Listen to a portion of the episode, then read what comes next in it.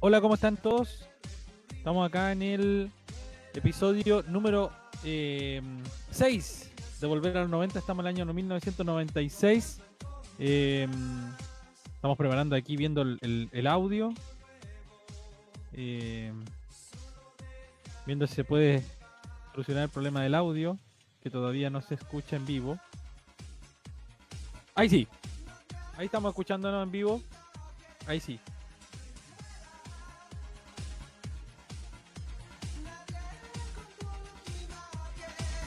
Bien.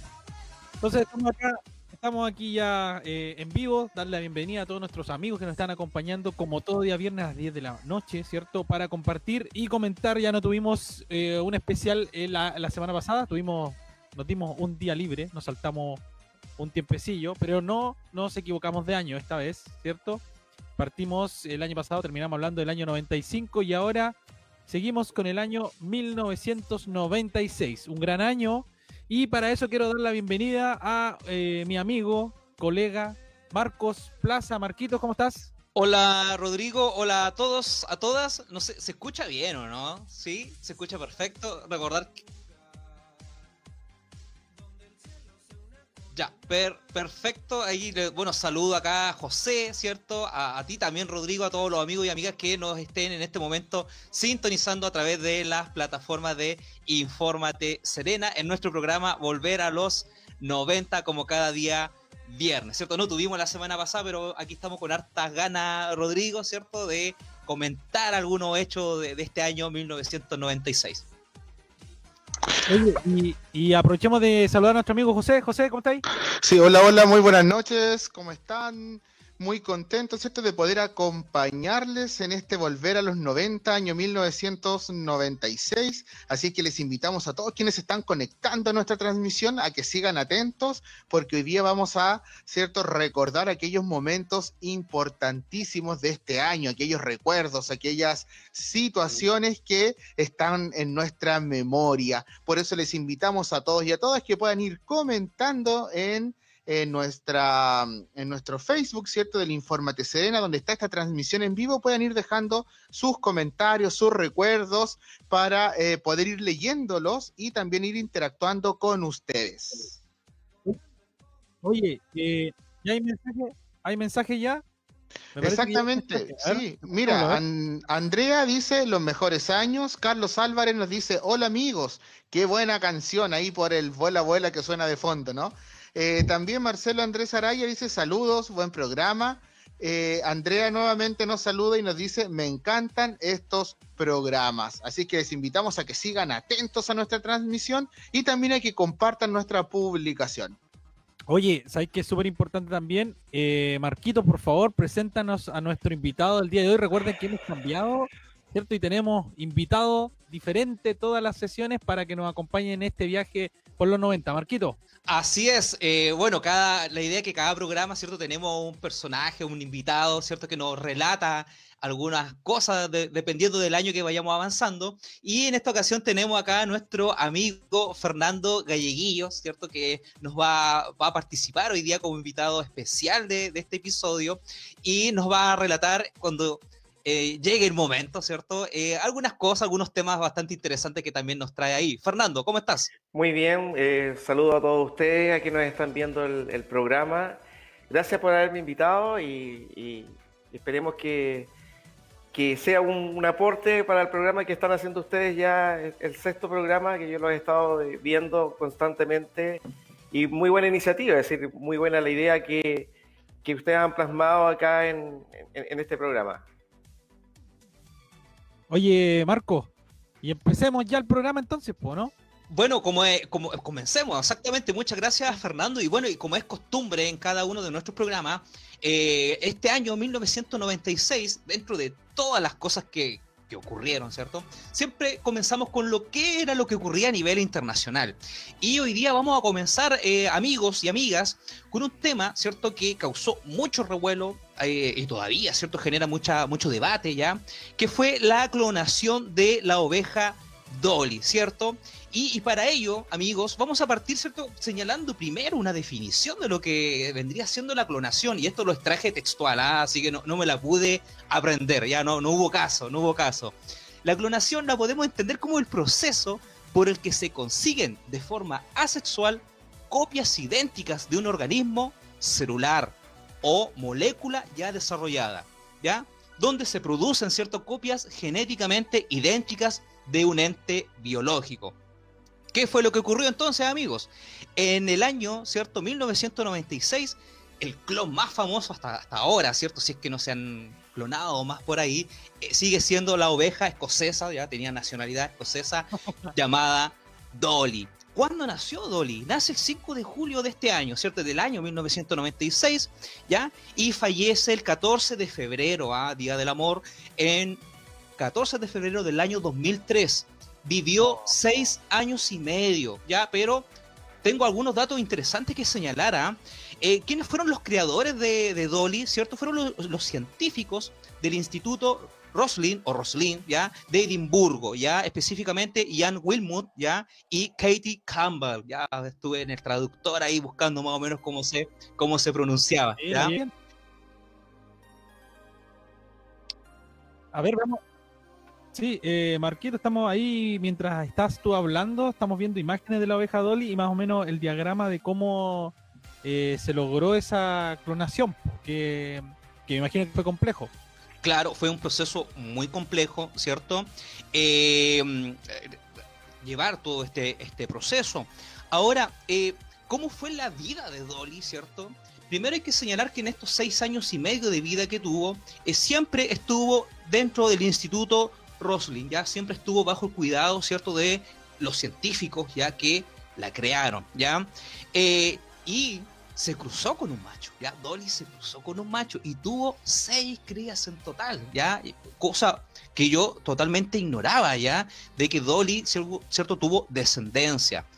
¿Y qué fue lo que ocurrió? En el año 2001, ya a la edad de cuatro años, Dolly desarrolló una artritis. Y adivinen, ¿con qué se le pasó la artritis? Con antiinflamatorios, ¿ya? Le dieron unos antiinflamatorios y lo más probable, algo más sofisticado, ¿cierto?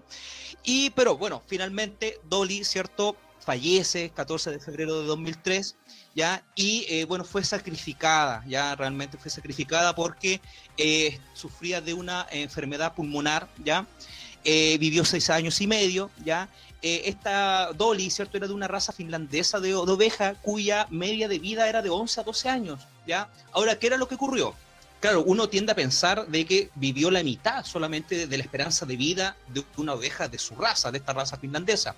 Sin embargo, eh, la célula de la que fue sacada, eh, sacada, ¿cierto? Creada Dolly fue una glándula mamaria, ¿ya? Y eh, el, huésped, ¿cierto? Original, por así decirlo, tenía seis años de vida. Entonces Dolly nace con seis años ya de vida porque el, el animal, ¿cierto? Que se extrajo la célula tenía ya esa edad, ¿ya? Em, otra cosa, ¿por qué Dolly? ¿Ya? ¿Por qué Dolly? Y aquí cito textual a uno de los científicos, ¿ya?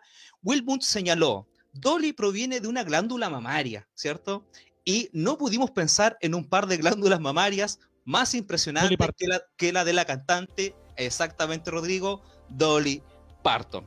¿Ya? Y para más o menos finalizar, ¿sí, Rodrigo? Marquito, pero ella, Dolly murió de una afección pulmonar, estuve buscando por ahí, de una afección pulmonar, eso le, provocó la muerte. Pero una, fue una muerte inducida, sí, no fue natural, fue una, una por así decirlo. Así como se creó su vida, también se, se indujo su fallecimiento. Se indujo su fallecimiento, exactamente, provocado por un retrovirus ahí que, que aparecía, ¿cierto? Ah. Ahora, como, como punto final, ya Dolly actualmente está disecada, ¿cierto? ya es un legado de, lo, de, lo de la creación de la invención humana y está en el Museo Real de Escocia. Ya eso más o menos en el ámbito internacional. Ahí sí parece que me escucho. Bienvenidos. Ah, atrasado, no. Comencemos eh, del principio. Quería saludar a toda la gente aquí nuevamente desde los desde el Delta o desde el ¿cómo se llama el otro Rodrigo? Play Center. Play Center, claro, acá. Clementina. problemas con el audio volvimos al manos libre del teléfono. Eh, no, quería solo acotar que hay una pregunta que dejamos en el GC abajo. Clonación de oveja Dolly. ¿a quién clonarías tú? Invitamos a la gente a que puedan compartir sus ideas respecto de quién sería el mejor clonado. Para usted, Fernando, nuestro invitado, ¿a quién clonaría usted? Cabeza de lápiz. Ah, no. Personaje de la Serena. Sí. Gran personaje. Vamos, con el ejercicio. A ver, Marco, ¿usted a quién clonaría? Yo, oh, difícil, difícil pregunta y también difícil respuesta. ¿ah? Eh, yo creo que. Dice Marquito a su mamita. Yo, yo, yo, creo que a un mamut, o un mamut. Voy a, voy a ir a la segura por un mamut. Bien, bien. Oye, eh, ¿les puedo comentar algo? Lo que pasa es que antes que naciera Dolly, hubieron 270 intentos de que diera resultado esto, ¿ah? y, costó 111 mil eh, libras o dólares, me parece, de la, de la época. Pero también Dolly tuvo eh, crías. ¿ah? llegó a tener seis crías y la última aparición que tuvo fueron trillizos los que tuvo. Era para complementar un poquito más lo que había dicho eh, Marco. O sea, increíble, increíble que, eh, o sea, funcionaba completamente Dolly, o sea, era full, full, sí, sí. Bueno, eso más o menos, amigos, en el ámbito internacional relacionado, ¿cierto?, con la ciencia. Oye, Marquito, y bueno, y a todos los que están ahí, aprovechando esto de la ciencia tan extraña, ¿cierto? Voy a aprovechar de meterme al tiro con, con un tema de los videojuegos. En 1996 aparece en el mercado Em, un videojuego que, bueno, nosotros hemos hablado de saga. Hablamos, empezamos a hablar del Street Fighter, Mortal Kombat. El Marco está alucinando con Mortal Kombat. Y em, aparece eh, por allá en Japón Biohazard. No sé si te ubicáis con ese nombre, Marquito. Eh, eh, es una empresa siniestra, ¿cierto? Sí, Biohazard, más conocido en el resto del mundo como Resident Evil que es el juego que tiene varios record Guinness. ¿ah? Entre ellos está, eh, es uno de los videojuegos que tiene mayor cantidad de publicaciones de libros y películas. ¿Ya? Libros y películas. Y además, em, tiene una cantidad gigante de sagas, de continuaciones de juegos. Ya llevan la, van las 7 u 8, Resident Evil 8, y eh, parte por allá por el 96 Em, y sale con, eh, evidentemente, en una versión bastante, con un intro muy, muy bullado para la época, que de hecho tuvo una eh, censura. Censura en el mundo. Censuraron el inicio porque era demasiado violento. Y lo, estamos viendo. Ahí lo estamos viendo. Y lo censuraron porque era muy brutal el inicio. Eh, claramente es live action, ya eran actores que personificaban a los personajes de, de este equipo. ¿Te acuerdas cómo se llamaba el. el eh, Stars. Stars. Pero el primer batallón se llamaba Bravo. El equipo Bravo, sí.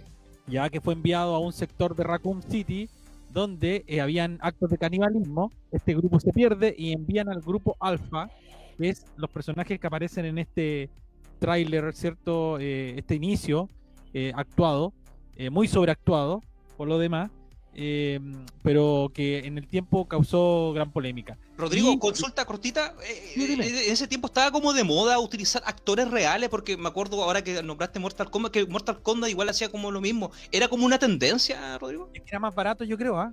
Yo, yo creo que por ahí obedecía que era más barato usar actores que animarlos por CG, por CGI, por computadora. Ocupaba menos espacio mm. también en el disco, me imagino que era mucho más barato tener actores.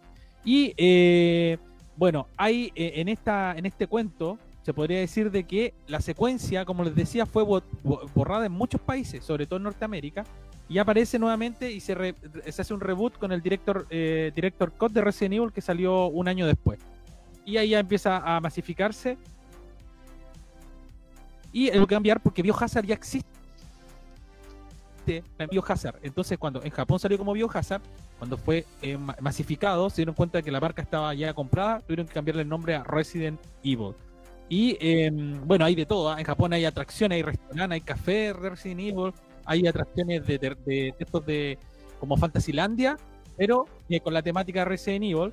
Y bueno, eh, la, sacaron un. De hecho, hace muy poco se sacó un disco musical de una sinfónica que toca los temas de Resident Evil del videojuego. Y es un videojuego súper peculiar porque eh, es en tercera persona, en un ambiente, en como en, un- entre comillas, como a ver, para hacerlo más sencillo a los amigos, como una fotografía, y el personaje se iba moviendo con la cámara fija. Entonces, eh, y, y era uno de los primeros videojuegos que incluía, eh, bueno, aparte del terror y todo, acertijos, ¿cierto? Que uno tenía que ir Los resolviendo. puzzles, que iba ¿cierto? y puzzles, claro, que iba avanzando. Y que, para aquellos que no lo saben, fue basado en un juego que existía ya hace mucho tiempo, que se llamaba Sweet Home, del año de que salió para, para Nintendo, ¿ya? Para Nintendo salió la, la- como la idea de Resident Evil, y claramente después se mejoró, y em, el creador Shinji Mikami trabajó en esta gran mejora, ¿cierto? Y, y saca al, a la- al, al aire este videojuego que ha marcado y sigue marcando, de Sí. hecho hay Ahora salió el Resident Evil 8 para Play 5 y de hecho eh, todavía hay mucha gente que sigue fanática de esta cuestión. eh, ni, ni hablar de las películas de Mila Kukovic, ¿cierto? Que ya tienen no sé cuántas versiones que claramente se escapan un poco del videojuego. Sí. No tienen mucho que ver la relación con el videojuego, pero siguen siendo importantes. Así que Gran con saga. este videojuego me quería quedar año 96, Resident Evil, ya un juego que marcó y sigue marcando a muchas personas, así que eso quería aprovechar. Aprovechando esto de la oveja doll y las clonaciones, bueno, meter un poco los zombies ahí también. los Ahí experimentaban, harta, había Ah, harta experimentaban. experimentación ahí. Eso. Año 1996. El juego del año le, le pusimos acá en el GCA. Oye, pero quiero invitarlo a que vayamos a leer los mensajes. No sé si José tiene acceso ahí. Sí, ahí tengo, mira, Lucy Bravo nos dice, todo tiene su tiempo, no es que el tiempo pasado ha sido mejor, lo vivido no se puede volver a vivir. Ahí nos envía ese, ese comentario, me refiero a la frase que teníamos al inicio del programa, ¿no? Un poco esa frase romántica, por así decirlo, de, de No recuerdo del pasado. Claro, no, no sé si no le gustó, yo creo que la- le da otra lectura. Le da otra lectura. Juan Zúñiga Solid nos dice, el cine Saturno con tramas de clones como la nanotecnología. Ahí hace una, una alusión. Carlos Álvarez nos dice Happy, Play Center, el Delta. Mira, sí. Eh, y con respecto a la pregunta que hacía yo anteriormente, ¿a quién clonarías? Carlos Álvarez nos dice, yo clonaría al Moroso. Mira, personaje. Y el Marcelo Araya nos dice, y yo a la María. Buena pareja esa. Ah. Ahí hace el- ese, ese comentario. La María Cuco. Sí, sí. Claro. Dionis Cerezo nos dice hola chiquillos, Carlos Álvarez Rivera también nos saluda, igual que Manuel Muñoz, mira, invitado que tuvimos la semana pasada, también nos da su saludo en el día de hoy. Hay que Eh, decirlo, espérate, hay que dale. decirle que eh, a Manuel no lo, no es que lo despedimos, sino No. que eh, lo vamos a volver a invitar más adelante. ¿Ya? Sí, Saludos, Manuel. chico- también es un chico disco, es un chico disco de los 90. Un chico disco de los 90. Juan Zúñiga dice, una lástima que Romero no filmó una película de Resident Evil. Sí, George Romero, director de y creador de la saga eh, El Día de los Muertos, ¿cierto? Toda esa, esa saga de- del cine, que de hecho hace muy poco salió en, Netflix, la última eh, película basada en la idea de George Romero, ¿cierto? La Armada de Zombies. Eh, y también se especuló eso, a lo que dice Juan es muy claro, se especuló mucho tiempo de que George Romero iba a sacar una versión de Resident Evil, ya porque claramente tiene mucha relación su mundo de, de- de cine con este mundo del videojuego, pero no fue así y fueron otros directores los que tomaron ese, ese camino y todos conocemos la saga Resident Evil eh, en el cine, que es distinta totalmente. Oye, también por ahí había un saludo a, a Fernandito, me parece, José. Sí, ¿Sí? si lo tiene a mano, ahí que acá no me aparecen desde el teléfono. Ah, ya, no Ahí si lo puedes leer, ahí tú tenías recién el comentario, creo que era Ah, lo Marcelo, ¿no? perdí. Marcelo arriba, Ah, sí. sí, Léalo Marcelo, casi al inicio. sí.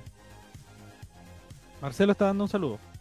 Sí, Fernando, gran valor, dice. Un Ahí grande. ¿ah? Le mandan saludo también ahí, responda. Sí, sí, un Derecho a grande. réplica. Marcelo Fernando. Araya, ¿no? Sí, Marcelo Sí, Araya. Marcelito, buena, buena persona, Marcelo. Un saludo Oye, para él. Eso, eso. Ahí Manuel nos También- saludó. Manuel nos saludó. Sí, y también, mira, eh, Carlos Álvarez le respondió a Marcelo, eh, ahí cuando hablaban de la clonación de la María y el Moroso, le dice, y mejor no recordemos las cochinadas que realizaban en el centro, y ahí, Oh.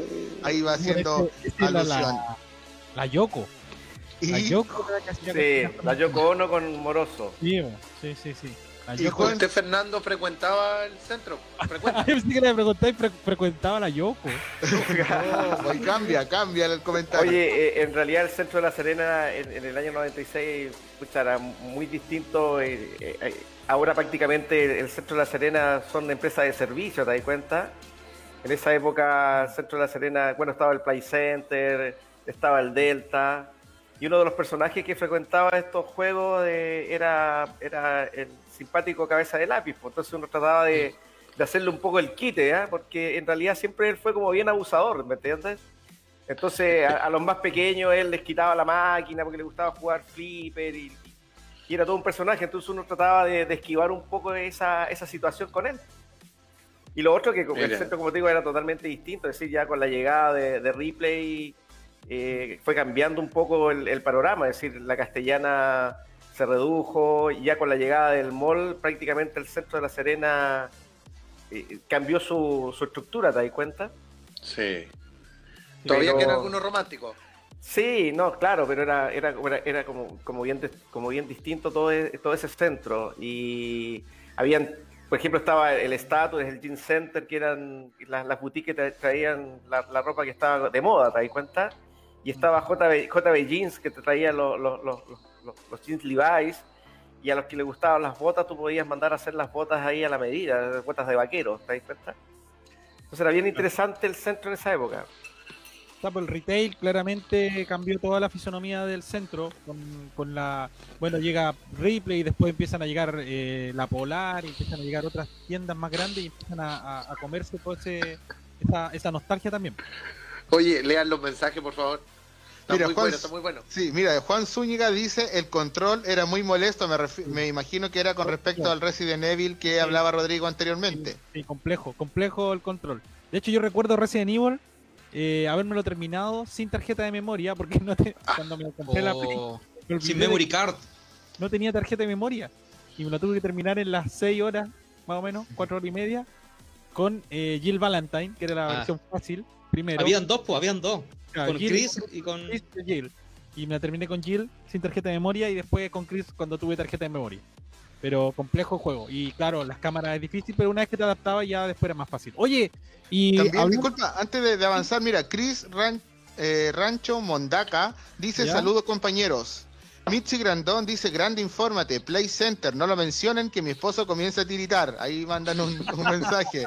Y Carlos Álvarez nos dice, no olvidar que el centro cerraba a las 14 horas 2 de la tarde. Me imagino que a la hora de almuerzo, ¿no? Gran dato, Carlos, gran dato ese. ¿eh? Sí, gran dato. Se iba uno a almorzar y de esto yo tenía amigos que venían de Santiago y lo que reclamaban de La Serena era que era una ciudad que como que descansaban mucho, porque aquí abrían a las 10, cerraban a las 2, abrían como a las 4 y media. a las 4 y, media, sí 7 ya estaban cerrando. Entonces me decían, oye, pero ¿qué onda? Porque claramente en Santiago tenían el horario que tenemos ahora, porque no, las tiendas no cierran nunca, ¿cierto? Bueno, en Santiago ya estaba hace mucho tiempo instaurado eso, pero aquí en Serena no. En, regiones teníamos nuestra hora de colación y todo. Muy buen dato ese de Carlos. Oye, eh, oye, yo quería aprovechar también de eh, el. Habían otros hitos también en la en el mundo. Marquinhos. Sí, sí, bueno, continuando un poco con este contexto internacional, también recordar un poco, eh, bueno, en el año 1996 tenemos eh, los Juegos Olímpicos en Atlanta. ¿ah? Yo ah, en algún momento comentaba que, eh, bueno, en ese tiempo yo estaba en educación básica, tenía una polera, ¿ah? todavía me acuerdo de una polera negra ya, y ahí yo entendí que, yo ahí yo entendí que el sol, ¿cierto? A uno con polera negra más calor daba, ¿ya?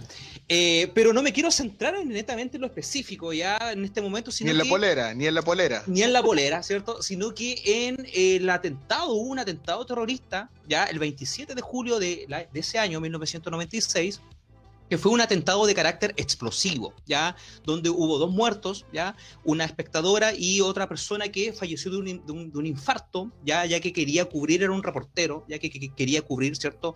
Todo esto. ¿Quién fue el autor? Ah, ah, perdón, y también hubo 111 heridos aproximadamente. El autor fue Eric Rudolph, ¿ya? Pero a este, a este autor, que, este criminal, ¿cierto? No, no lo pillaron inmediatamente, sino que, em, que hubo otra persona, un señor que trabajaba de guardia, de apellido Richard eh, Jewell, ¿ya? Eh, que fue un guardia de seguridad y oficial, ¿cierto? Que alertó a la policía ¿ya? y ayudó a, despejar el área, ¿cierto?, de la plaza ahí donde se puso este explosivo, ¿ya? Y él se hizo muy famoso, ¿ya? Sin embargo, sin embargo, ¿qué fue lo que ocurrió con, con Richard, ¿ya? Este guardia que da aviso de este aviso, de, este, esta situación, de estas bombas. Eh, el FBI lo empezó a investigar y se filtró la información a la prensa. Y ahí la prensa, ¿cierto? Generó toda una todo un, show mediático donde eh, lamentablemente se perjudicó la figura de Richard White, también como se le, se le llamó, ya Richard Jewell, este, este guardia, ya. Sin embargo, eh, ¿qué fue lo que ocurrió? Eh, este, este, señor, este, este guardia, eh, bueno, vivió, bueno, se hizo famoso, ¿cierto? Hacía charla en los colegios, pero también vivió como paralelamente como con este estigma de que fue investigado. De hecho, bueno, las mismas autoridades del FBI le pidieron disculpas en algún momento porque se filtró esta información, ya, porque era parte de la investigación, ¿cierto? De que tenían que investigarlo ya para ver quién era, había sido realmente el culpable. Eh, finalmente, ¿cierto? Finalmente se descubre el verdadero autor a este hombre llamado Eric Rudolph, que las motivaciones que él ya venía perpetrando, ¿cierto? Hechos ya eh, de, explosivos, ya, eran una motivación religiosa, ya él estaba como ante el, contra el aborto, ya eh, una visión, eh, sentimientos de rechazo a la autoridad, y aprovechó, ¿cierto?, eh, la realización de los Juegos Olímpicos en Atlanta como para perpetrar, ¿cierto?, este crimen, que finalmente, ¿cierto?, eh, lo pillan, ¿cierto? Y ahí realmente queda establecido de que eh, el guardia no tenía nada que ver con ello. Uh, ahora como punto final de, de, esto, ¿cierto? De este atentado, ¿ya? Y de esta acusación, ¿ya? Que se hizo por la prensa acusando falsamente a este guardia. Eh, bueno, se creó una película, ah, un dato bastante interesante, sí. una, una, película, una bio, la biografía, una película bio, biográfica de él. Ya, eh, bueno, tú, Rodrigo, que eres mucho más ahí, amante de la película, de las películas, los, los, los, el cine, ¿cierto? Que fue estrenada el 13 de agosto de 2019, ya, y fue dirigida y producida por Clint Eastwood, ya, que relataron, ¿cierto?, la vida de este guardia y que finalmente cuando ya se esclareció que él no tenía absolutamente nada que ver con los hechos. Bueno, se, se, les pidieron disculpas públicas, también alguna indemnización ahí, con CNN también, que no se, no se supo realmente cuál fue la cifra, pero quedó todo claro. Ahora, con el culpable, ¿cierto? Este Rich Eric Rudolph fue sentenciado, para evitar la pena de muerte, fue condenado, si mal no recuerdo, a siete cadenas perpetuas. ¿ya? Sí, pues efectiva, cadena efectiva. Sí. Cadenas algo efectivas. poco. Sí, algo, algo poco. poco. Oye, estamos viendo imágenes de la tremenda inauguración que se llevó a cabo, ¿cierto?, en la ciudad de Atlanta, de Estados Unidos. Eh, que, y fíjate que estos juegos tuvieron una particularidad porque eh, fueron los juegos del centenario de los Juegos Olímpicos. ¿ya? Entonces fue bastante interesante lo que allí se propuso. Eh, Mohamed Ali fue el encargado de encender esta llama eh, olímpica. No pasó nada tan extraño como la vez anterior en. ¿Se acuerdan dónde la fue flecha. que pasó del. La flecha, ¿no? Sí. Que terminó en, una casa. No, acá no, acá no. Eh, afortunadamente. Pero Mohamed Ali tenía fue, parte, ¿no? Fue claro. relativamente normal, pero lo único anecdótico. Bien, bien, Rodrigo. Hizo la tarea, estudió. Fue la presencia del de Parkinson en este mm. señor famoso, ¿cierto? Que todo el mundo conoce por lo que hizo en el deporte. ¿ya? Otro dato relevante es que toda la plata que se recaudó, este fue el primer Juego Olímpico que en el fondo no dejó plata. O sea, así como, digamos, el Comité Olímpico ganó plata o Estados Unidos ganó plata. No, al contrario, la plata fue principalmente para poder pagar los costos que eh, logró tener este, este juego en particular, ¿ya? Porque otras veces la plata de la entrada se quedaba para, para, para, los países organizadores. En este caso fueron 1.800 millones de dólares que uh. supuso la organización de estos juegos. ¿ya? Michael Johnson estableció un récord mundial de los 200 metros, además de ganar la prueba de los 400 metros. Eh, y tras 16 días de competencia, atención, China recogió 16 medallas de oro, 22 de plata, 12 de bronce y ocupó el cuarto puesto en el medallero tanto de los oros como de la general, lo que supuso también una, una verdadera burla por parte de Estados Unidos, porque China mencionó que iba a ir a ganar Estados Unidos. Fue una declaración que apareció previamente en los medios, eh, haciendo harto alarde de que China iba a Estados Unidos a ganar. y ya podíamos ver que el año 96 ya había una pequeña guerra al menos de declaración en torno y a lo geopolítico, por supuesto, pero lamentablemente Estados Unidos se queda con el cuarto lugar en el medallero olímpico, eh, fue lo que ocurrió en los Juegos Olímpicos de Atlanta del año 1996, por acá tenía la fecha exacta cuando comenzó, eh, a ver si me apuran, ¿ustedes se acuerdan de estos juegos, no? Sí, bueno, yo, yo me, me acuerdo, yo tenía la polera, ¿eh? ya tenía la polera. La polera negra, la polera negra. ¿La tiene polera negra? ¿No? ya no, no la tengo. La no, la oficial no, no, no, recuerdo si era la oficial. Yo creo que, ya que estaba hablando Fernando ahí, yo creo que fue comprada en Aracam. Ya Aracam, ¿se acuerdan? La tienda de Aracam. Aracam, ya. Oye, oye chiquillos, alguien se ha preguntado, perdón, no sé, alguien iba a hablar. ¿Quiénes son los dueños de los Juegos Olímpicos? ¿Se han preguntado eso? ¿Quiénes, son los dueños de los Juegos Olímpicos? Buena pregunta. Apolo. Ya, yo, se lo, yo se los voy a comentar porque hoy yo hoy día tuve prueba de esto. ¿Ya? Yo diría, tuve prueba de esto, ¿ya? Eh, respecto a la ley deportiva. Bueno, los dueños del Juego Olímpico es el Comité Olímpico Internacional que tú nombrabas recién, Joel. Y el Comité Olímpico Internacional es una organización internacional, ¿cierto? No gubernamental, no pertenece a ningún Estado, sin fines de lucro, con personalidad jurídica reconocida por el Consejo Federal Suizo, ¿ya? Eh, Ahora, ¿cuándo nace esto? Ya nace el 23 de junio de 1894, ¿ya? El Comité Olímpico Internacional, que son los dueños, ¿cierto?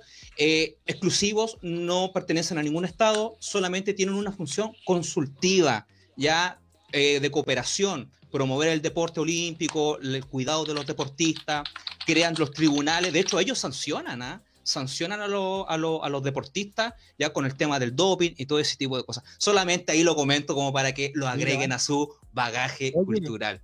Y hablando también de juegos y hablando de los gringos también, el año 96 sale al... Eh, se estrena una película que yo creo que a ustedes los voy a nombrar, lo, lo, voy a decir y ustedes se van a recordar inmediatamente de algunas escenas y no hablo nada más ni nada menos que de la, el Día de la Independencia o Independence Day eh, una película que dejó la embarrada en varios lados del mundo, ¿ah?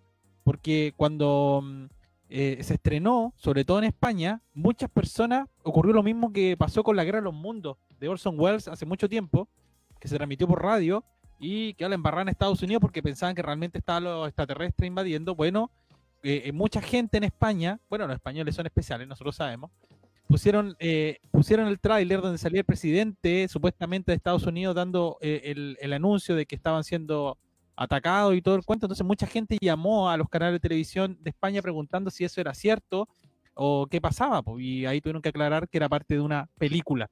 Eh, esta película tuvo como protagonista Will Smith, ya que venía saliendo de, de ya de un éxito, ¿cierto? Todo lo relacionamos con el príncipe del rap, ¿cierto? En Bel Air pero él ya se empieza a posicionar como un actor ya eh, de Hollywood. Tiene, eh, eh, esta película tiene personas que la, encuentran muy buena y hay otras personas que la encuentran muy mala. Yo siento que el Día de la Independencia o te gusta o la detestas, no hay punto medio, ¿ya? Yo personalmente no me gusta, no me gusta la película, porque claramente aquí los gringos se llevan todo el crédito, todo el crédito. Son la mejor nación, de hecho, no existe nadie más que pueda defendernos de los, extraterrestres, solamente ellos. Y el final también tiene muchos clichés. Pero no podemos demerecer de que fue una película blockbuster. Fue, uno de los últimos blockbusters. Blockbuster se refiere cuando son películas muy exitosas, ¿cierto? Que ganan muchas lucas. Que no ocupó eh, CGI, o sea, efectos especiales muy, eh, eh, muy elaborados de computador, sino que utilizaban más que nada maquetas y ese cuento. De hecho, en una escena donde aparece, por ejemplo, un robot o sea, un extraterrestre saliendo de la máscara, ¿cierto? Em, que tenían, cuando se descubre el extraterrestre en sí, el líquido que ocupan es eh, lubricante sexual, ¿ya? Para que, eh, para que se den cuenta los contrastes de utilizar elementos que, que, claramente eran cercanos no utilizar efectos de computadora. Eh, y así, muchas escenas se utilizaron más que nada efectos, ¿cierto? Con eh, fuegos artificiales y cuestiones maqueta y todo ese cuento. Fue una de las últimos, como les digo, blockbuster que utilizó eso ya después más adelante empezaron a usar películas. ¿Premios? Solo premios? un Oscar por efectos especiales. Efectos especiales. Y em, bueno, tuvo también hartos premios, eh, ¿cómo se llama este premio al eh, Fruna. eh, sí, es un premio que se le da a las películas que no tienen muy. Es, es lo anti-Oscar, por así decirlo. Ya, ¿ya? sí. Y, y bueno, tuvo hartos anti-Oscars, pero es una película que entretiene. De hecho, salió la segunda parte, ¿cierto? El Día de la Independencia ¿Y 2. qué tal le fue, Rodrigo? Yo, o sea, yo Mal, leí mal, mal, fue la segunda mal. parte. eh, el hecho de que Will Smith no haya aceptado trabajar, ya evidentemente eh, no le bajaba algunos créditos. Eh, sí salía Jeff Goldblum, sí salían todos los demás actores. eh, de hecho, habían personajes que habían muerto en la película, pero en la segunda parte les daban como una visión como que se había, había entrado en coma, que no había muerto, como para revivirlo y aparecer, que apareciese nuevamente en la segunda. Entonces no se entendía mucho, en realidad pierde un poco el, el- el- la trama eh, con esos, con esas ideas, ¿cierto? Pero bueno, todos sabemos que los productores de Hollywood uno nunca sabe, ellos tiran y tiran cuestiones. Oye, Rodrigo, Fernandito, quiero hacer una pregunta a Fernando. sí, Sí, ¿Vio esta película? Pero no en el año 96.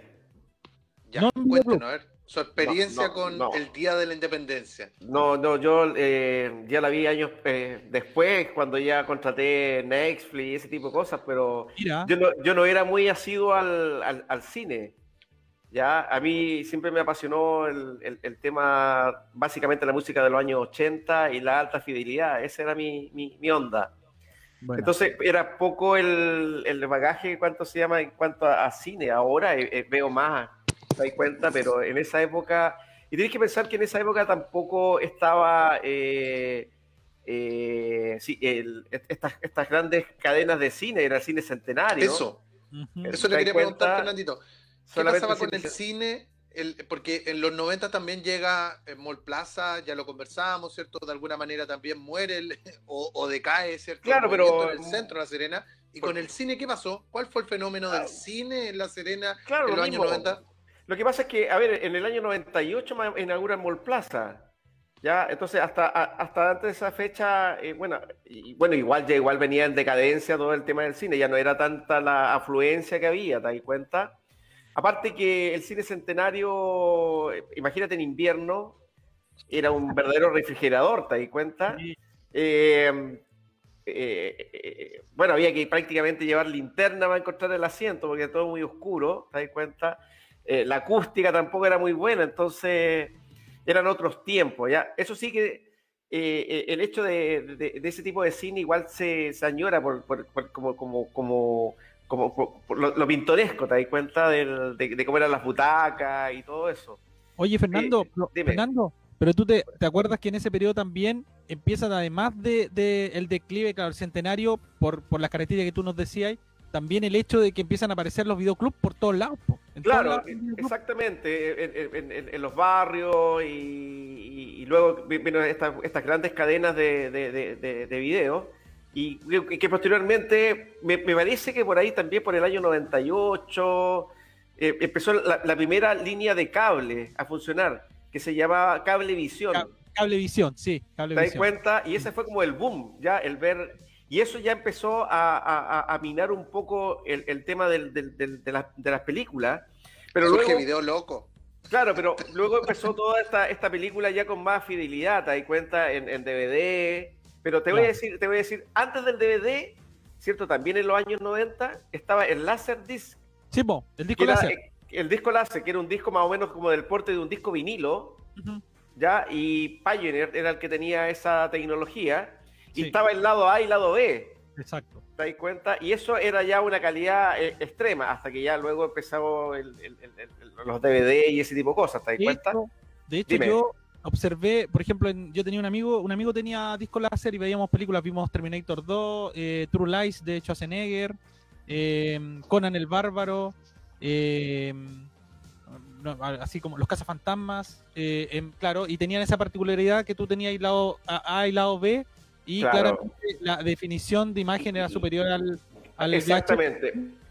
Y, y lo otro interesante que ocurrió en esa- muy comparable al cine época. eh, Cla- Claro. Mira, lo otro interesante que ocurrió en esa época, eh, bueno, ya se puso muy de moda lo que era el CD, estamos claros, pero Sony trató de competir con el CD, ya, con un CD, con- y se llamaba el mini, el mini disc, ¿ah? que era un, un disco muy pequeñito y que permitía grabar, grabar.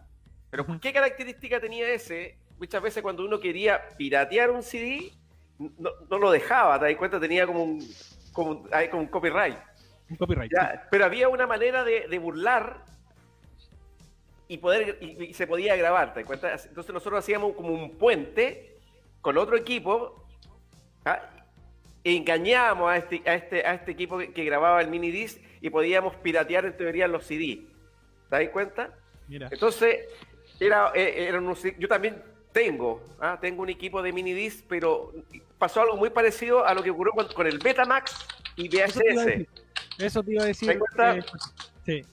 Una- un símil, pero ta- tanto como el mini disc como el Betamax no, no, no, no, no proliferaron, ¿te das cuenta? Porque VHS eh, la llevó en su época, ¿te das cuenta?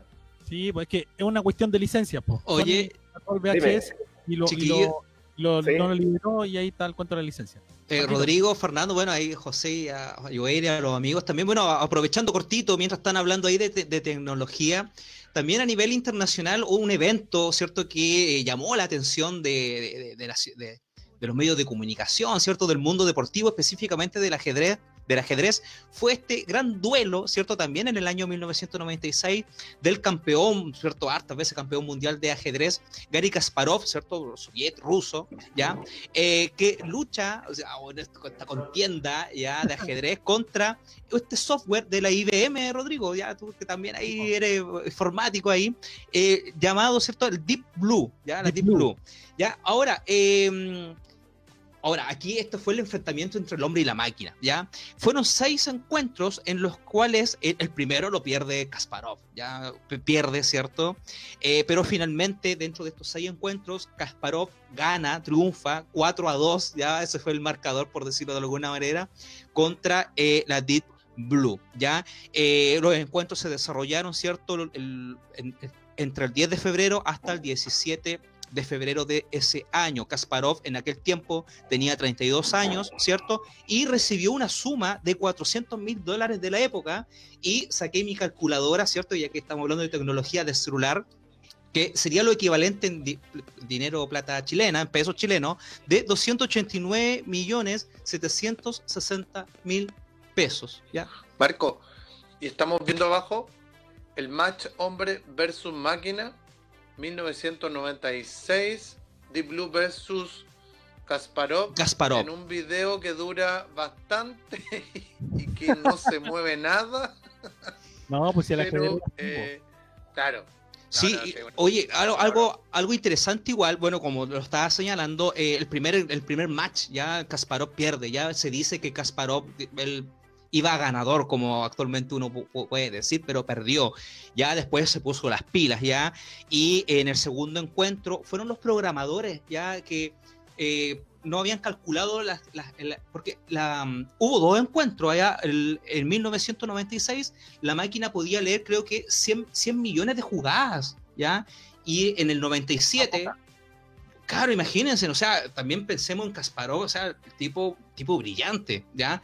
Y en el año 1997 hubo un segundo encuentro donde ahí Kasparov, ¿cierto? Obviamente perdió porque los programadores de, de este software, ¿ya? De la IBM, eh, de 100 millones de eh, jugadas por segundo, se- perdón, se me fue ese dato, 100 millones de jugadas por segundo, la aumentaron a 200 millones jugadas por segundo. Y ahí, obviamente, Kasparov perdió, pero eh, no es que haya sido una, una derrota así aplastante, pero eh, ob- obviamente el, el- el- el- el- el match, ¿cierto? Final se inclina con, hacia la máquina, ¿ya? Eso Oye, más mira, o menos. estamos-. Sí, en las Sí. redes sociales nuestros amigos Eso nos están escribiendo. Carlos Álvarez nos decía con el tema anterior, ¿no? Que el centro después de las 14 de horas no existía el día sábado en la ciudad de La Serena. Francisco Aspe dice, hola, hola, saludando a los duendes ignacianos del Infórmate Serena. Así que ahí le, también le enviamos un saludo al experto en duendes ignacianos, nuestro amigo Francisco. Aspe. Duendólogo es el término. Eh, Duendólogo. claro, el duendólogo, exactamente. Ese, ese es su penal errado. que lo recordará por siempre. Michi Grandón dice que con respecto a la polera, a la polera de Atlanta 96 del Marco, dice, ¿era pampillera o cunetera la polera? Jamás oficial. Carlos Álvarez, respondiéndole a Rodrigo, dice que Frambuesa es el premio anti-Oscar. Ahí tú dejaste la pregunta y mire, tan diligente Carlos, la respondió por el chat. Juan Zúñiga dice, en esa película aparece el actor que hace de Data de Star Trek como científico que lo ataca un extraterrestre. Me refiero a la película El Día de la Independencia. ¿sí? La que hablábamos anteriormente. Y con relación a lo que hablaban ustedes antes con, Fer- eh, con Fernando, ¿cierto? Marcelo dice, en mi tiempo solo podíamos grabar solo si el locutor no decía una publicidad.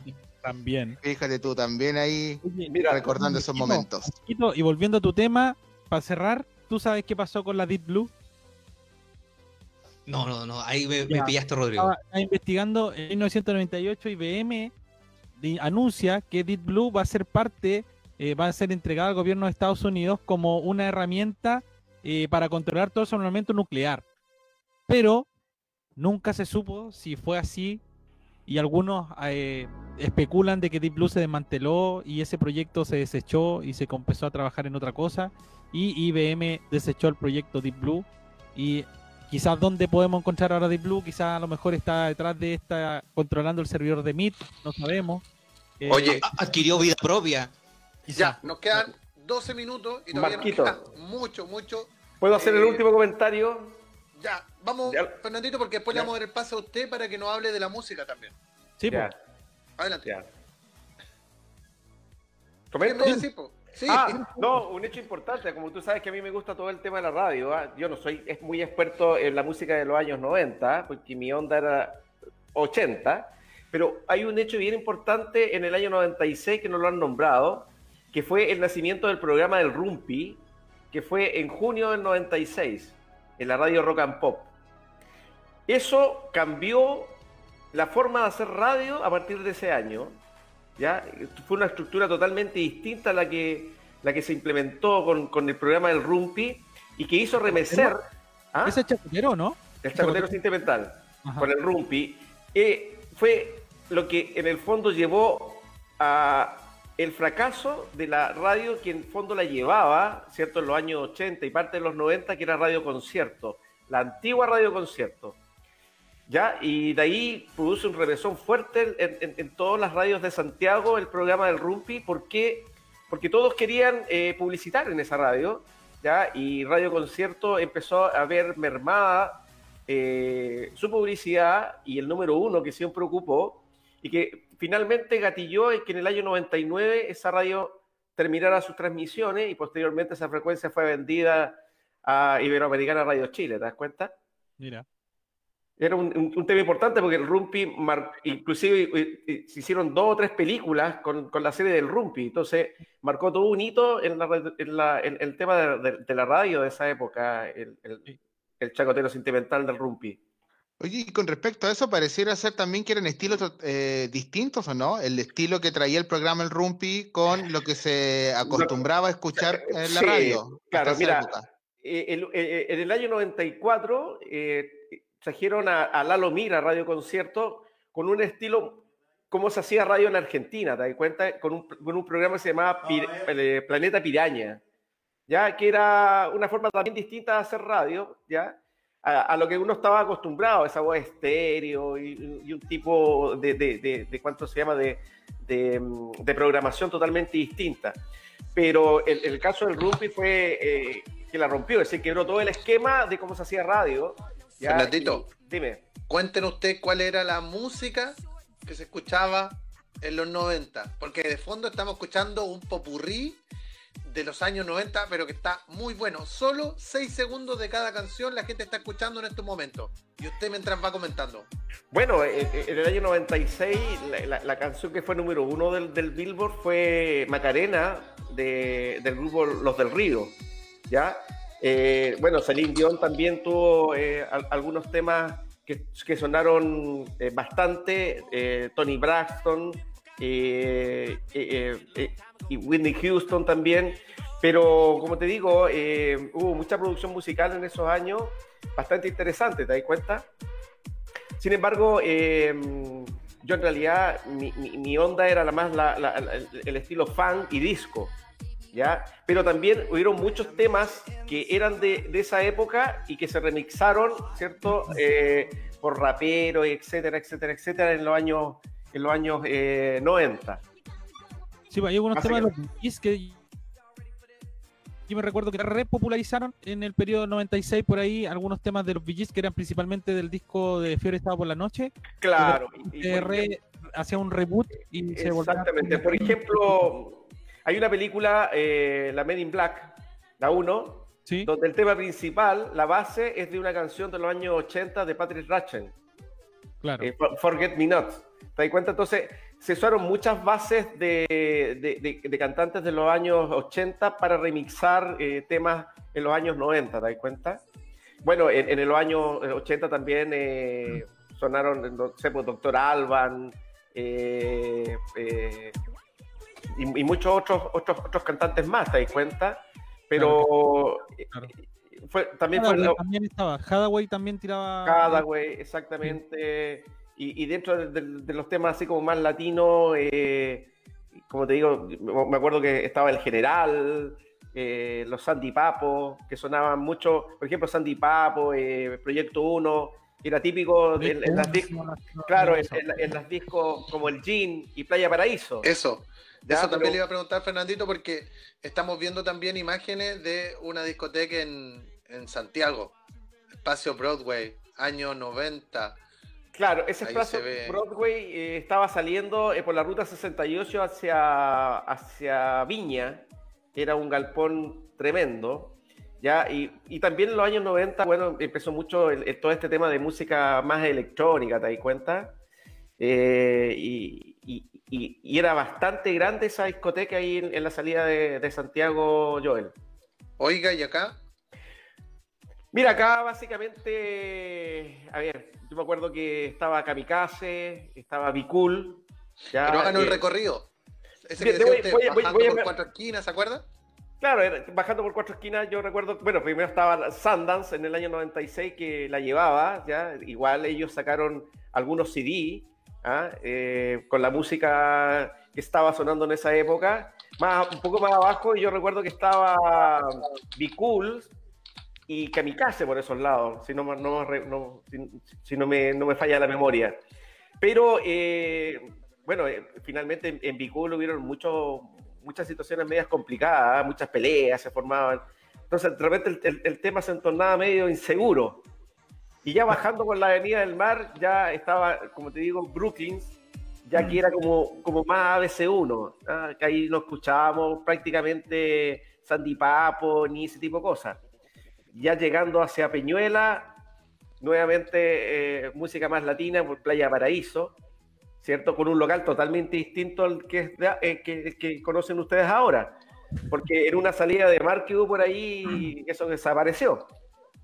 Y en Coquimbo, el que la llevaba, como te digo, era el disco Jeans, ¿ya? Y, y que con, con- con la llegada y, y con la puesta en marcha del, del barrio inglés, muere, muere el sector de la herradura disco Jeans y todo pasa a ser eh, barrio inglés, ¿te das cuenta? Claro. Yo alcancé a ir a Disco Jeans, ¿ah? Yo alcancé a ir. Mira, Marquito. Bueno, Disco Jeans se caracterizaba porque tenía un gran estacionamiento y nosotros hacíamos la previa ahí antes, ¿ah? con nuestro trago y, y- y- y- y las chicas que iban con nosotros, eh, la misión que tenían era entrar antes de las 12, porque si entraban antes de las 12 no pagaban entrada. Y nosotros Oye. hacíamos la previa afuera. Dime. Oye, Espérame. Fernando. Espera, Rodri. Sí. Estamos viendo imágenes de Sundance, ¿cierto? Probablemente la discoteca más exitosa de los Sí, 90 exitosa, sí. eh, o de la de- del 95 hacia arriba, 96, ¿cierto? En La Serena. Eh, hicieron muchos programas, muchos eventos. Recordemos al famoso también Negros ahí, ¿cierto? Que Claro. bailaba ahí en ese lugar. Aparecen los teams del verano también, ¿se acuerdan? Esto, Sí. esta, esta chica, estos varones, ¿cierto? Que entregaban regalitos, la entrada, el Free pass, etcétera, etcétera, en Camanga, en, en Sundance, y yo sé que hay gente que le trae muchos recuerdos, así que esas imágenes las encontramos ahí en YouTube y las estamos compartiendo también. Joel, algo interesante, ¿ah? Esto que, que se vivió en el 96, ya con estas chicas de los teams y todo, ya se vivía hace mucho tiempo atrás, ya en Viña del Mar. Porque, porque más o menos por esa fecha como que se les trató de dar un tema más turístico a La Serena y que, fuera una ciudad como turística, ¿te das cuenta? Y ahí empezaron a, proli- a proliferar todos estos eh, teams y todo este tipo de cosas. Y la Sundance, como dices tú, tuvo su apogeo y los tipos vendieron cuando tenían que vender. Y vendieron, a, a- ahora hay una universidad y, ¿te das cuenta? Vendieron Sí, el terreno. Sí, sí, sí. Oye, Oye, mira, por, por el chat, Carlos Álvarez nos dice las canciones que pusieron me hicieron acordar al negro Said, animando en las discotecas de La Serena, Sundance, La Cárcel, Vicul y Kamikaze. Marcelo Araya también nos dice el 96, Jarabe de Palo lanzó el tema La Flaca. Buen tema. Ahí nos hace ese aporte el Marcelo. Oye, eh, pero espérense, antes de que paremos un poco. Fernando acá está también con otra misión. Él tiene que comentarnos una cuestión súper importante. Fernando, ¿qué ocurre? ¿Qué va a ocurrir muy pronto? ¿Qué nos puedes presentar? ¿Qué nos Ya. tienes que informar? Mañana, mañana, mañana. Mañana- ¿Qué nos tienes que mañana- advertir? Mañana Exacto. es el día D, eh, mañana se inicia la segunda temporada del Café de la Tarde, ya eh, a las 21 horas, ya donde tenemos eh, algunos panelistas eh, nuevos. Eh, hay un, amigo eh, de infancia que lleva treinta y, tantos años trabajando en Mendoza, él es periodista, nos va a apoyar mañana en esta misión. Está Leonardo, que es un eh, comerciante del centro de La Serena, Francisco, que estuvo el año pasado, Luis Morales, ya que esperemos que mañana esté con altura de mira. Eh, no, he visto comentarios de él hoy día. eh, los primeros programas vi comentarios de él eh, para el programa de ustedes. Y Francisco, que es un, chico que es abogado. Y vamos a, tocar eh, algunos temas de- desde la mirada que nosotros siempre conversamos en el café. Siempre somos cafeteros. Sí, somos bastante mm, especiales nosotros, algunos bien dispersos, pero siempre eh, tratando de darle un, un toque interesante a los temas que se van, se van a tratar, ¿te das cuenta? Eh, este es el, bueno, el- sería el primer programa eh, de esta temporada y esperemos que salga todo bien. Hay algunos cambios que se hicieron eh, con respecto precisamente a nuestra organización. Tratamos de que la reunión de pauta sea en un café o a la hora de almuerzo. Se fue Marco. Cuando, cuando estamos, se fue Marco, nos abandonó, porque en realidad no, no, no, no nos soportó. ya no soportó eh, nuestra dispersión, nuestro, nuestras taras y, y todo, todo el resto, ¿ya? Pero, pero igual Marco muy amigo mío, igual que de Luis. Pero como te digo, eh, queremos darle una mirada de cómo nosotros conversamos en el café. ¿ya? Fernandito. ¿Qué Dime. vamos a, a escuchar? ¿Qué vamos a ver? ¿Qué vamos a oír? Mira, mañana vamos, mañana vamos a hablar eh, de, de- de- de dos cosas que para mí me, resultaron me, me resultan importantes eh, y que tal vez tienen un símil. Eh, una cosa es, es el caso Dominga, ¿cierto? Versus el tema ecológico que Uh, implica. Potente. Y el otro, el otro tema que también, también tiene que ver con un tema económico versus la salud de nosotros es el nuevo permiso que se está dando para, para las personas que tienen la, la segunda vacuna. Entonces, ¿por qué hay un símil? Porque en ambos eh, es- está el tema económico, ¿cierto?, en juego para una reactivación económica, tanto en Dominga como en el tema de este permiso, y que ha provocado harta controversia, ¿cierto?, entre personas del área de salud versus el Ministerio de Salud y el gobierno. Eh, tenemos acá el, el Ministerio de Economía, por un lado, y el Ministerio de, de- de toda la parte de turismo. Y por otro lado, eh, esos van a ser los temas como de conversación. Y como hay un amigo que es bien futbolero, eh, y bueno, y Gonzalo, que es del área deportiva también de un periódico en, en los Andes, que es del grupo Clarín, eh, se va a hablar un poquito de, de la, de la final de la Champions y del problema que se está suscitando con la Copa América, básicamente. Siempre en una mirada como lo vemos nosotros.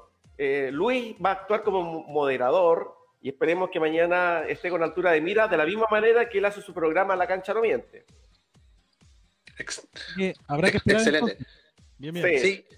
Mira, en Reyes, parece que hay un mensaje ahí, ¿o no?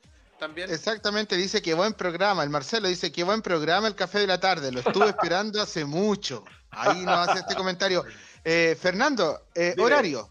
Horario del programa. Ese Bueno, dato- 21, mira, tuvimos con hartas controversias también con el horario. Primero habíamos dicho a las 22 y finalmente Ya, a ya, las ya. 21. Empezaron con controversia ya. Claro. Y empezamos con muchas controversias. porque La primera controversia, el horario. No, también había un video que se iba a filmar y una serie de cosas que fueron provocando algunas cosas en el grupo, pero siempre nosotros lo, lo miramos desde el punto de vista bien chacotero. Es decir, Con altura de mira, altura de Con mira. altura de mira, sí, sí, exactamente. Marco, Eh, usted no puede opinar. Todo en, todo en todo caso, Marco también forma parte de los cafeteros, que, que no, claro, es decir, en el sentido honorem, Marquito, no, es, del grupo de los cafeteros de la semana. En la semana nosotros nos juntamos a tomar café, a echar la talla y seguramente muchas personas nos ven como, como bichos extraños en realidad, porque nosotros nos transmitimos en otra dimensión.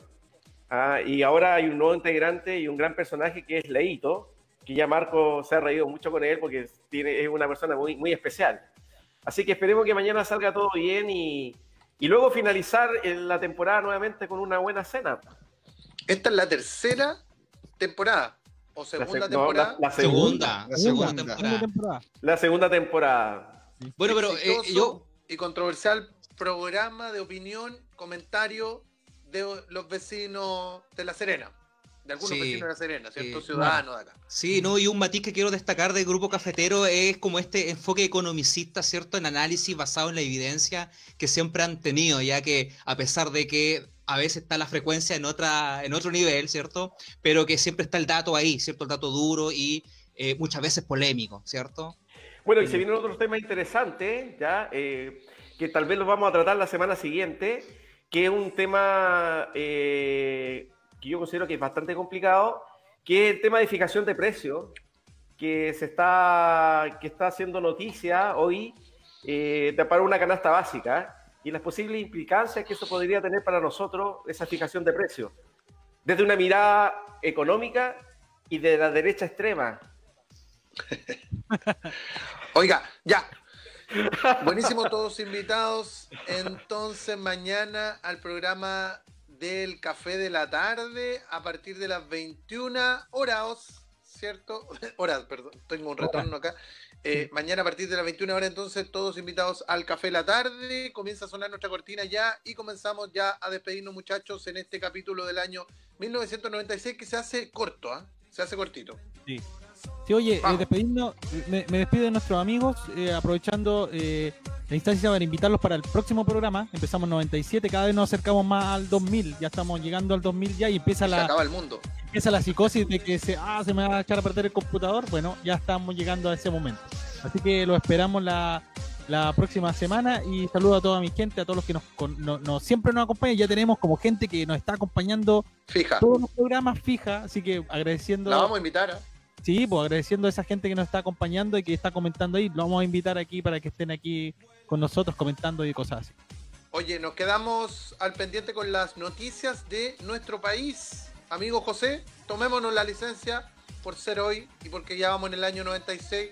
Rápidamente, ¿qué teníamos preparado como noticia importante, destacada, que pasaban en Chile? Y después usted se despide y nos deja invitado para el programa la próxima semana.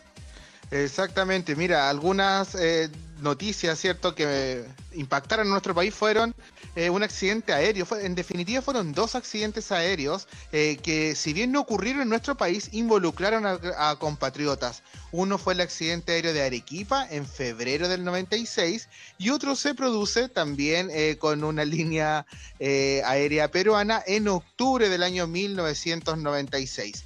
¿cierto? Causando gran impacto en eh, nuestro país. Y otra noticia también que eh, llamó la atención de em, nuestros compatriotas fue eh, la espectacular fuga del siglo, que fue denominada también, que fue esta fuga de la cárcel de máxima seguridad el 30 de diciembre de 1996, donde hubo un, helicóptero, ¿cierto? hubo varios disparos, casi una, una escena de una película fue lo que se vivió en nuestro país en ese año. Y esas fueron, digamos, las noticias que em, marcaron o causaron gran impacto durante ese año. Eh, me aprovecho también de despedir y agradecer a todos quienes nos han comentado el día de hoy y les invitamos a que estén atentos a nuestra transmisión, que compartan nuestra publicación y que obviamente mañana sigan el café de la tarde a las 21 horas. Buenísimo, amigo. Ahí hacemos una repasadita por todos los comentarios y por todos quienes nos acompañaron el día de hoy. Muchas gracias, amigo Marco. Chao, chao. Para la. Sí, no, agradecer, bueno, invitarlos para la próxima semana, amigos, eh, al año 1997, volver a los 90, y también invitarlos mañana, ¿cierto?, a ver el café de la tarde a partir de las 21 horas, ya viendo ahí el análisis, ¿cierto?, de la contingencia nacional y también internacional. Hasta la próxima semana, amigos. Rodrigo se despidió, ¿cierto? Todos despidiéndose. Y estamos listos, estamos listos. Despedidos. Perfecto. Estamos despedidos. Perfecto. Bien, como yo no puedo iniciar, comienzo a despedirme. Muchas gracias, Fernando. Gracias. Muchas gracias, Rodrigo. Muchas gracias, Marco. Muchas gracias, José. Muchas gracias a todos los amigos y amigas que están en su casa acompañándonos. Nosotros nos vamos a quedar acá compartiendo un resto más, escuchando algo de música de los 90 eh, en el www.contaburradio.cl, abogadoserena.cl también nos acompaña el día de hoy y hace posible nuestro programa. Y por supuesto también Feria sobre Rueda en Instagram. Un abrazo, nos vemos la próxima semana. Chao, chao. Chao, chao, chao. Saludos. Chau.